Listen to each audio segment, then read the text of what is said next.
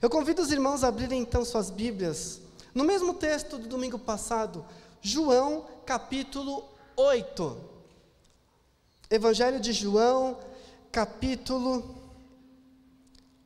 8. Estamos falando sobre posturas que negam a fé. Posturas que negam a fé. E nós temos dois textos básicos, que é o de João 8 e o de Mateus 26. Hoje nós vamos ler o de João 8, mas tenha em sua mente também o texto de Mateus 26, que é o do julgamento de Jesus, onde testemunhas mentirosas aparecem para tentar julgar e condenar Jesus. Então, João 8, nós vamos ler a partir do versículo 39. João 8, a partir do 39. Abraão é nosso pai, responderam eles. Disse Jesus: Se vocês fossem filhos de Abraão, fariam as obras que Abraão fez. Mas vocês estão procurando matar-me, sendo que eu falei a vocês a verdade que ouvi de Deus. Abraão não agiu assim. Vocês estão fazendo as obras do pai de vocês. Protestaram eles: Nós não somos filhos ilegítimos. O único pai que temos é Deus. Disse-lhe Jesus: Se Deus fosse o pai de vocês, vocês me amariam, pois eu vim de Deus e agora estou aqui. Eu não vim por mim mesmo, mas ele me enviou.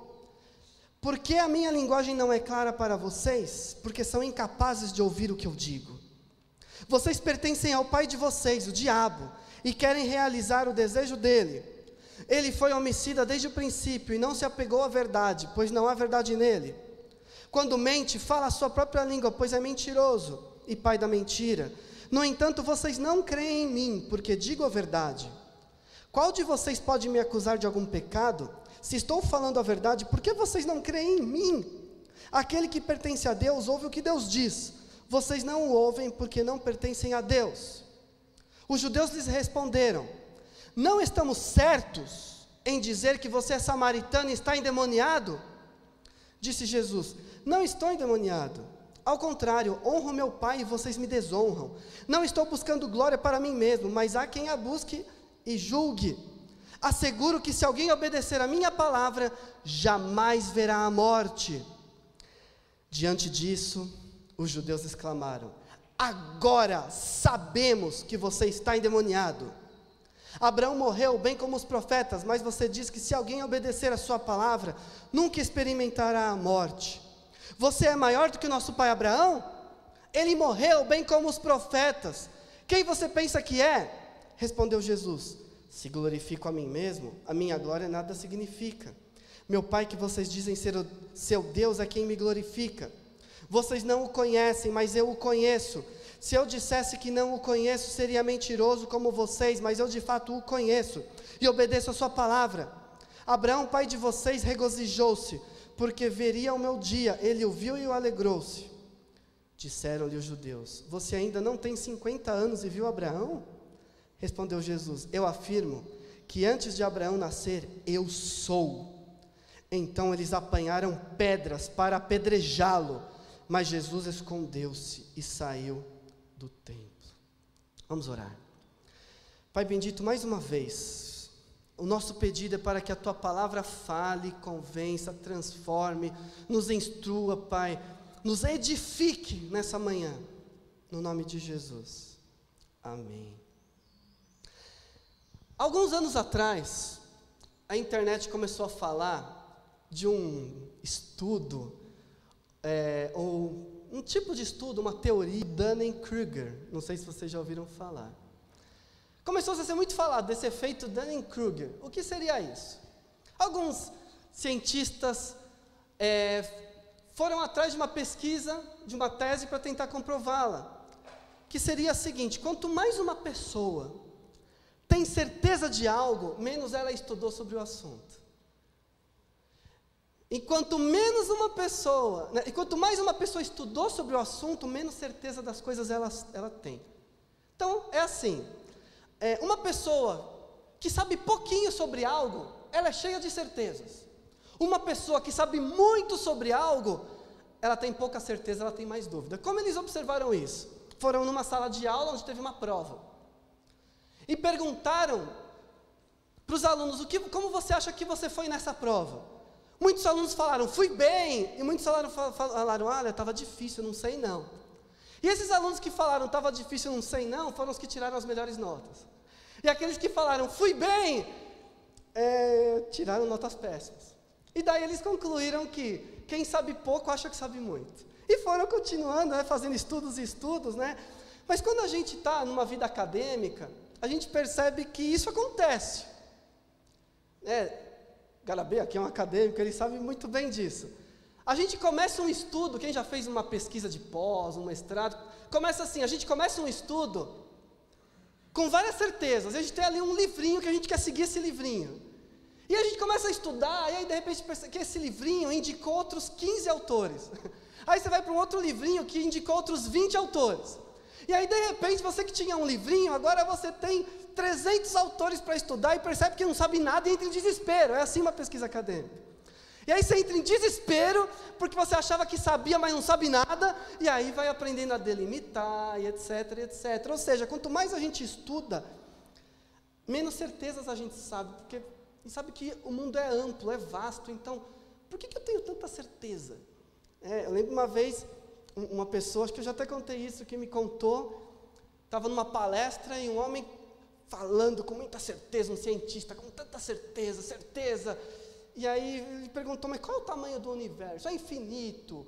E qual é o tamanho das estrelas? Tal. Então, se o mundo é tão grande, para que tanta arrogância, né? E aí a pessoa parou e. É, porque tantas certezas que eu tenho se o mundo é tão grande. E aqui a gente está diante de um texto em que Jesus está debatendo com os judeus, ele está conversando, dialogando com os judeus, e os judeus vão se enchendo de certezas, vão se enchendo de convicções, porque eles têm Abraão, eles têm o Antigo Testamento e eles têm as certezas deles. A forma deles lerem a Bíblia é a única. Eles têm aquela forma de ler a Bíblia que às vezes pode dar algum, alguma dificuldade dependendo do rabino, mas eles têm uma forma de ler a Bíblia. E Jesus vai explicando, essa explicação de Jesus é meio como se estivesse dizendo: olha, vocês não entenderam, vocês leram errado, não era bem isso. Mas esses judeus estão cheios de certeza. E aí a gente tem declarações, como a gente vê no versículo 48 e no 52, que mostra a arrogância deles. Porque eles falam: não estamos certos em dizer que você tem demônio. E aí, depois, no versículo 52, depois que Jesus fala de ressurreição, eles falam assim: agora sabemos que você está endemoniado. Pensa, pessoas cheias de certezas e convicções olharam para Jesus Cristo e disseram: Você é um endemoniado. Você tem demônio. Pensem, tamanhas as convicções, tamanhas as certezas. Eles estão dialogando com o Deus eterno. Eles estão dialogando com a segunda pessoa da Trindade. E o que eles sabem do mundo? Eles sabem o que está no Antigo Testamento.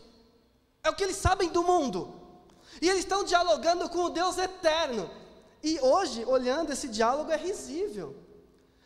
Pessoas que sabem quase nada, dialogando com o Deus eterno, e ao não saber nada e dialogar com o Deus eterno, eles olham para o Deus eterno e falam: Você é um endemoniado.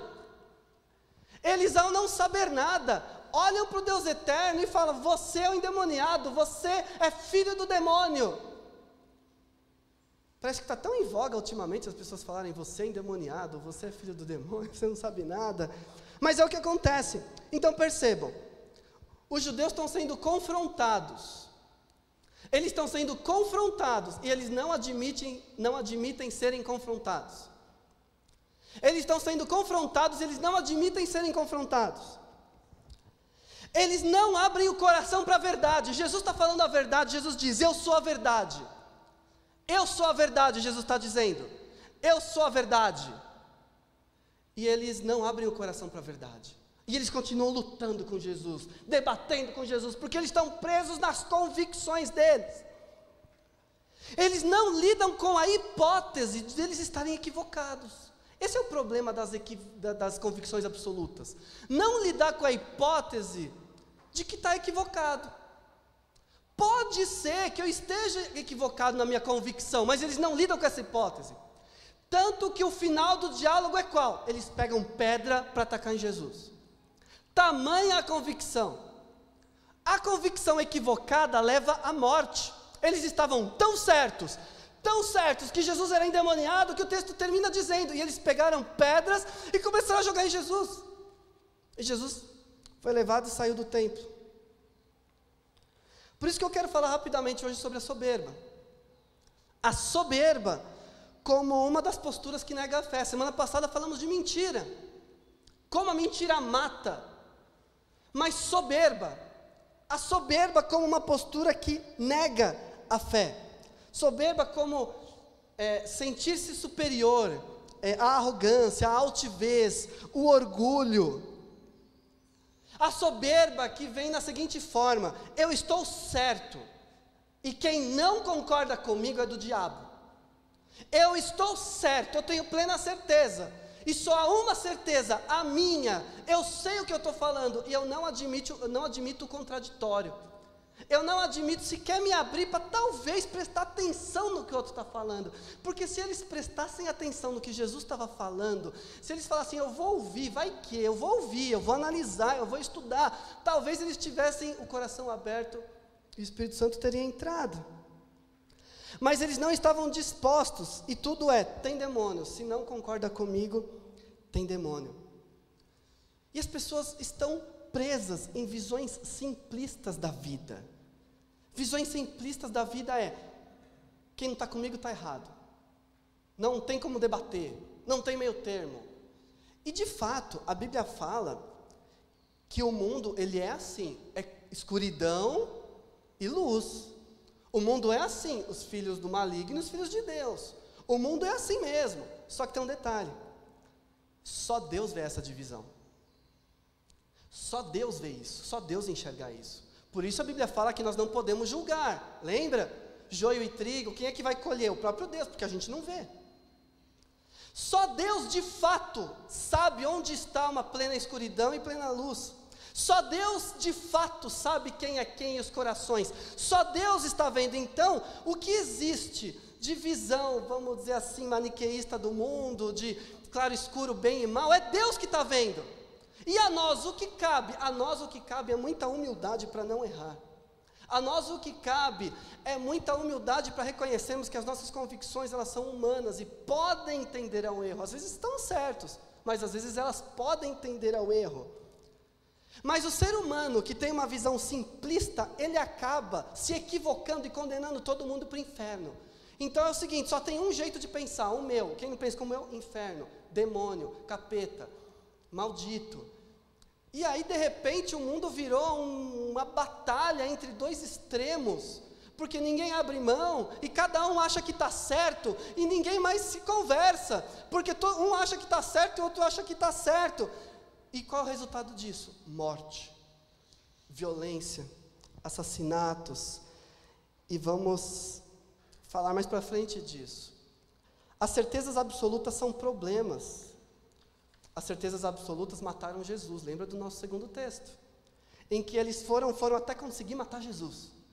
Estavam tão certos de que Jesus era falso, endemoniado, que vamos matar. Vamos matar a convicção cega, vamos matar, e faz matar. E por convicção cega, quantas abominações já foram feitas nesse mundo? Quantos assassinatos em massa? Quantas violências extremas? Quantos absurdos já aconteceram por causa de convicções que depois se provaram que nem era isso? Então a gente não pode ter uma certeza absoluta, podemos e devemos ter certezas absolutas. E eu tenho certezas absolutas. Eu tenho certeza absoluta. A minha certeza absoluta é a seguinte: Jesus é o Filho de Deus. Jesus veio ao mundo para salvar. Jesus morreu pelos nossos pecados. Jesus continua usando a nossa vida na sua missão. Jesus é o meu Senhor. Deus é bom, Deus é amor. Eu sou filho de Deus. Eu vou estar para sempre com Ele. Essa é a minha certeza. Essas são as minhas certezas, e disso eu não abro mão. E é disso que me torna cristão. É isso que me faz ser cristão. É isso que me liga a Cristo. Essa é a minha certeza absoluta, disso eu não abro mão. É a minha certeza. E as demais coisas além disso? São convicções. Eu tenho muitas convicções baseadas na minha leitura da Bíblia, da realidade. Eu tenho inúmeras convicções. Mas são convicções humanas, minhas, que eu sei que podem falhar, que podem tender ao erro. E eu vejo na minha caminhada até ministerial, quantas coisas que eu pensava e hoje eu não penso mais porque eu vi que eu estava errado. Quanta coisa que eu já percebi que eu preguei errado, porque eu não tinha percebido e agora eu percebi. Ou seja, eu tenho convicções e você tem que ter convicções, nós temos convicções bíblicas, mas sabendo que essas convicções podem, podem não estar 100% certas. Então, o que, que, eu tenho que fazer? Eu tenho que talvez manter as minha, minhas convicções, só que com humildade, com constante diálogo, porque eu posso estar equivocado. Olha o que o apóstolo Pedro fala em 1 Pedro 3, 15 e 16. Ele diz: Estejam sempre preparados para, para responder a qualquer que lhes pedir a razão da esperança que há em vocês. Contudo, façam isso com mansidão e respeito conservando boa consciência, de forma que, que os que falam maldosamente contra o bom produto de vocês, porque estão em Cristo, fiquem envergonhados das suas calúnias. Então, é, o texto fala: mantenha sua convicção, esteja pronto para falar da sua convicção, mas faz isso com moderação, faz isso com respeito. Por que isso? Porque é o que Deus quer de nós. Eu vou falar de coisas que são as minhas certezas absolutas, Cristo é o Senhor, mas são coisas também que eu aprendi, que eu acho. Então eu vou falar com todo respeito, porque eu quero ouvir também o outro lado, eu quero, eu quero que o outro também me respeite. E ao falar com respeito, os outros vão se envergonhar. É essa a palavra do apóstolo. Será que os evangélicos hoje agem assim ou é totalmente contrário, né? O que, que nós estamos fazendo com as nossas convicções? Como nós estamos lidando com as nossas convicções? A Bíblia fala que nós devemos ser humildes, que Deus resiste aos orgulhosos. A Bíblia fala que nós não devemos julgar. Por que será? Porque essa soberba é o contrário do que Deus quer para a nossa vida. Cuidado com as nossas certezas, cuidado com as convicções, porque as convicções podem matar. Cuidado com as suas certezas. E aqui eu posso dar alguns exemplos.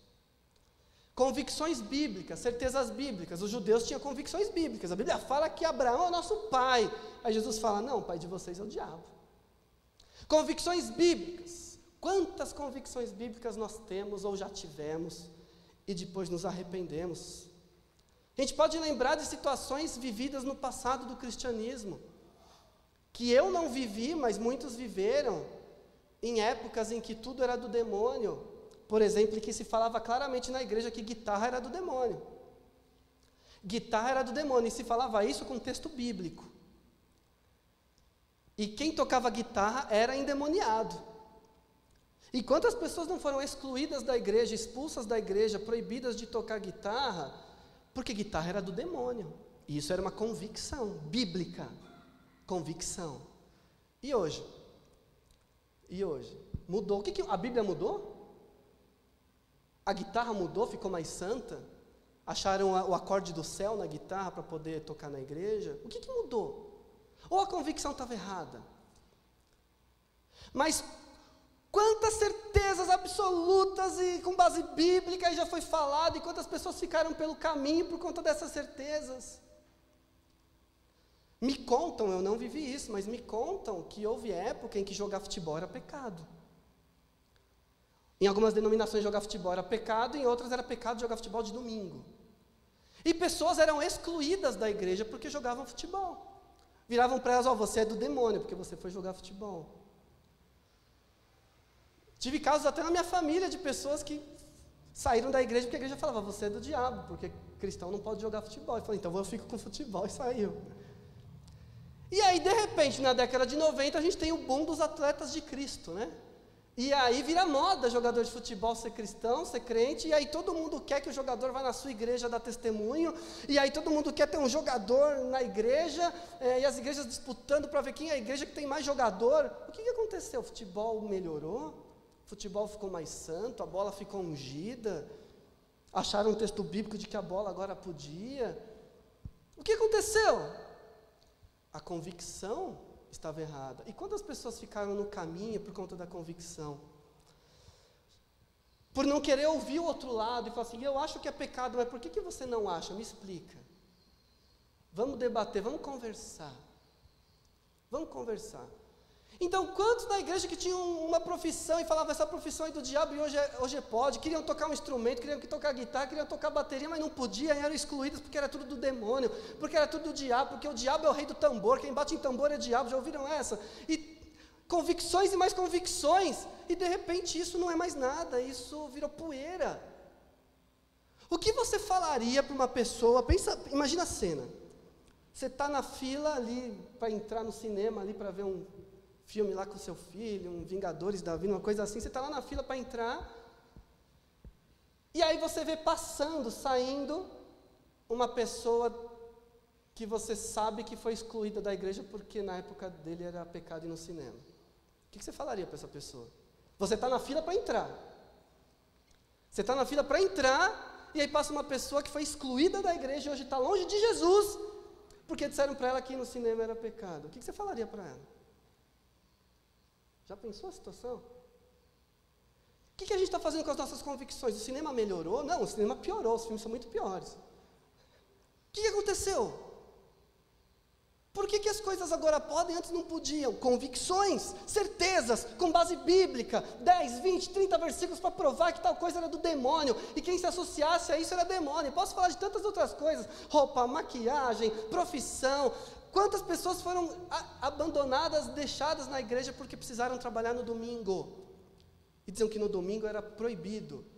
E hoje, com o comércio abrindo, e hoje com flexibilização da CLT, dependendo da profissão, é impossível não trabalhar no domingo. E faz o quê? E faz o quê? E o que vai falar para aquela pessoa que já precisava lá atrás e foi rechaçada e fala: Você não é crente, você está fora, você está longe. Convicções. Percebe como a convicção mata a fé? Quantas pessoas ficaram pelo caminho por coisas que hoje não há problema algum, por coisas que hoje a igreja até incentiva. Hoje a igreja incentiva pessoas a fazerem filme em nome de Deus. Hoje a igreja incentiva, tem programas de Jesus na TV, e no passado a TV era a imagem da besta. Então, o, o que você. Quantas pessoas ficaram pelo caminho e hoje olham e falam: que besteira, eu me afastei de Jesus, me afastaram de Jesus, me afastaram da comunhão da igreja por conta de convicções, mas as convicções são humanas, são interpretações bíblicas humanas. Humildade na nossa interpretação bíblica, porque pode ser que essa interpretação bíblica não esteja 100%. Humildade, humildade. Estou falando da, de igreja, de doutrinas, porque é algo que a gente conhece bem, mas a gente pode ir para a sociedade, pelo que está acontecendo hoje na nossa sociedade. Estamos vivendo num debate, numa intensidade, numa beligerância política, em que quem não pensa como eu é do demônio. E isso está sendo falado abertamente, claramente. Quem não vota como eu é do diabo. Ano de eleição, meus irmãos. O que, que a gente está fazendo com as nossas convicções e o que, que a gente está falando para os outros? Quem não pensa como eu é do diabo. Tem um monte de pauta política na sociedade. E só tem uma forma de resolver cada uma delas, do meu jeito. Então é isso. Eu tenho o meu jeito de acabar com as drogas. Quem tem outro jeito de acabar com as drogas é do diabo. Eu tenho o meu jeito de acabar com a violência. Quem tem outro jeito de acabar com a violência é do diabo. Eu tenho o meu jeito de acabar com a desigualdade. Quem tem outro jeito de acabar com a desigualdade é do diabo. Eu tenho o meu jeito de lidar com o poder e a religião. Quem pensa diferente é do diabo. E é tudo assim, e está virando isso. E é tudo do demônio. E cuidado que isso é do demônio, isso é do diabo, é um terrorismo cristão, baseado no que? Na soberba de pessoas, de líderes que olham e falam: Eu sei o que Deus quer. Eu sei o que Deus quer. Eu vi esse vídeo, um, um, essa semana, um vídeo que me mandaram de um pastor falando que viu o braço de Jesus saindo da parede e falando para ele como era para votar. E quem não faz, fizer igual ele é do diabo é do demônio. Meus irmãos, o que está acontecendo? Isso é soberba. E detalhe: pessoas que dizem isso no passado votaram no outro. e como é que pessoas que dizem que erraram votando no outro agora estão certas votando no Quem disse que se você errou 10 anos atrás, você não está errando agora? O que, que aconteceu? Soberba, desprezar o outro que é diferente, que pensa diferente. Eu lembro que eu morei uma época numa cidade em que todo mundo da cidade com quem eu conversava dizia assim: Nós sabemos votar, nossa cidade sabe votar. Nós não somos igual o pessoal do Nordeste que não sabe votar, aquele bando de, de pobre que não. Eles, eles falavam assim Nós sabemos votar. E a prefeita deles foi presa por corrupção em pleno exercício do mandato. E continuavam falando: Nós sabemos votar melhor que todo mundo. E aí, e aí foi reeleita. e nós sabemos votar melhor que todo mundo. Ou seja, meus irmãos, o arrogante, primeiro, ele passa vergonha. Segundo, ele exclui pessoas, ele fecha o diálogo, ele impede o acesso de pessoas a Cristo. O arrogante mata, mata espiritualmente. Quantas pessoas ficaram longe do caminho de Deus? Mata fisicamente, porque isso está matando. Ora, se só existe uma forma de Deus, que é a minha, e todas as outras são do demônio, o que, que eu tenho que fazer? Matar, excluir. Porque tudo do demônio percebe que é a mesma coisa que fizeram com Jesus, pensou diferente, falou uma coisa que eu não gosto, é do demônio. Interpretou a Bíblia diferente da, do meu jeito de interpretar, é do demônio, é do diabo. E vai desse jeito. E é tudo do demônio, é tudo do diabo.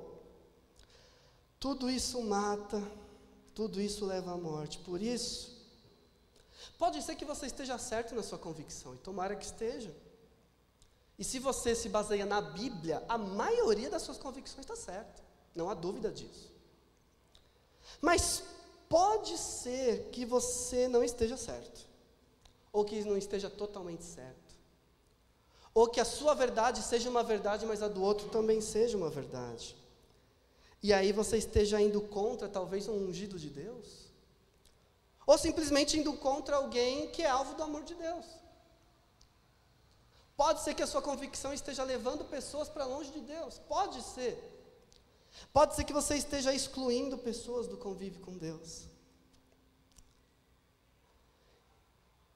Por isso, o convite desse sermão é o seguinte: Fale com humildade.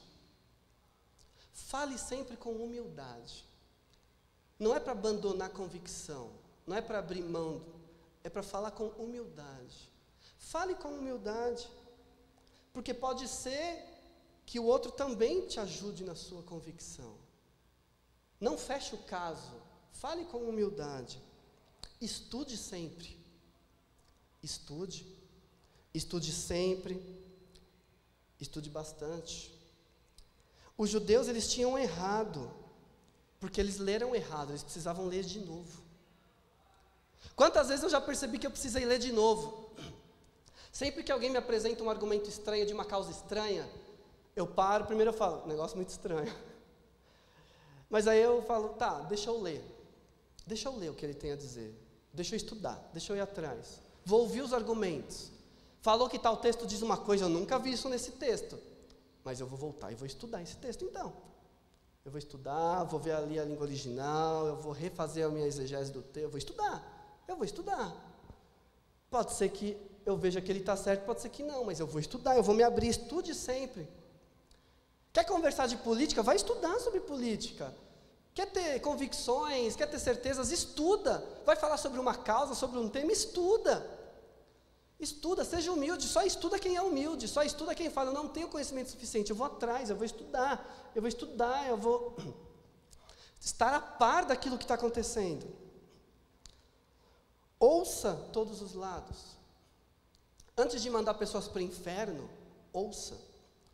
Mas peraí, por que, que você diz que tem a mesma fé que eu e está falando uma coisa oposta daquilo que eu acredito? Me explica. Fala qual é a sua base bíblica. Por que, que você pensa assim? O que está acontecendo? Ouça, ouça, porque o diálogo faz crescer. Por mais absurdo que seja o argumento do outro, por mais sem fé que possa ser, pelo menos argumento você vai ter toda vez que esse assunto voltar de novo, certo? Então, por pior que seja o, o que o outro estiver falando, pelo menos você vai estar preparado para esse debate. Então, ouça. Ouça o que o outro tem a dizer. Pense e estude nesses argumentos. Ou seja, tenha a sua certeza em Cristo Jesus, mas que as suas convicções do dia a dia possam ser em humildade, em amor, em mansidão, como a palavra diz. E que você possa andar sabendo que você não é dono da verdade, que o mundo é muito grande, que você não é dono da interpretação bíblica. Porque, pela graça de Deus, a Bíblia é um mundo em si, né? E, e nós precisamos continuar estudando, estudando. Ande com humildade, viva com humildade. Não seja soberbo, abandona a soberba, em nome de Jesus. Ainda mais nesse ano, um ano de eleição, meu irmão. Não seja soberbo, não mande pessoas para o inferno, não chame pessoas de endemoniada, não aceite argumentos maniqueístas, simplistas, pessoas que querem forçar e fazer terrorismo gospel. Não siga o soberbo. Quando alguém fala, eu, eu sei a verdade, eu conheço, fala, hum, não siga o soberbo. Faça o seu dever cidadão, vote com consciência, de acordo com as suas convicções, de acordo com a sua vivência. Não há problema algum, mas não seja soberbo. Não seja soberbo. Dialogue e ame a todos. Quero te convidar a fazer essa oração. Feche seus olhos.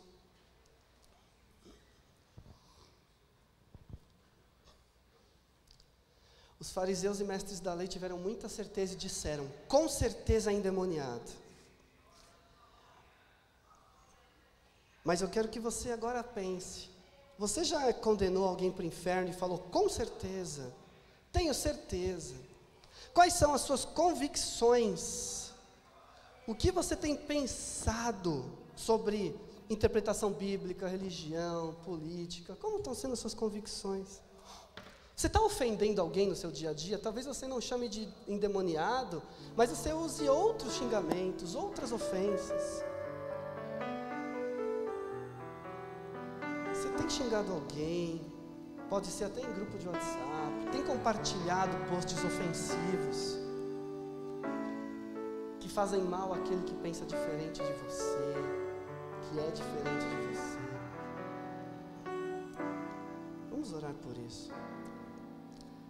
Senhor Deus, amado Pai, estamos num momento muito violento, muito difícil, Pai, como humanidade e no Brasil, Pai, também. Estamos vivendo a época da arrogância, a época das pessoas que têm certeza de tudo, das pessoas violentas. Mas que o Senhor proteja o nosso coração, que o nosso coração fique livre da soberba, porque isso mata a fé. Que o nosso coração, Pai, possa se encher de amor, de misericórdia por todos nos abençoe, Pai, a construir convicções corretas debaixo da tua palavra. Nos livre do erro, Pai. Usa o teu Santo Espírito para nos livrar do erro, para nos instruir, para construir a nossa mente de uma maneira que te agrada. Usa, Pai, teu Santo Espírito para isso, porque nós queremos viver de acordo com a tua palavra. Derrama sobre nós o teu Santo Espírito, Pai. Tira de nós o desejo de julgamento, o desejo de exclusão do outro, em nome de Jesus. Pai bendito, que a tua paz reine entre nós, nesses próximos meses de disputa política. E nós sabemos que entre nós há diversas opiniões e posições e que, apesar das diferenças e divergências, a tua paz reine e o teu Santo Espírito esteja sobre nós. Senhor Deus, guarda o nosso falar, as nossas ações, que haja respeito, que haja amor entre nós, Pai bendito. Nós não podemos controlar o que acontece no Brasil, mas entre nós nós podemos, entre irmãos, nós podemos. Senhor Deus, toca no coração se há algum irmão magoado, entristecido e longe de Ti, por conta de convicções do passado que feriram, afastaram que essa pessoa perceba que eram convicções humanas e não a tua palavra plena, Pai. Que eram sentimentos humanos. E reconcilie essa pessoa contigo em nome de Jesus, Pai. Em nome de Jesus.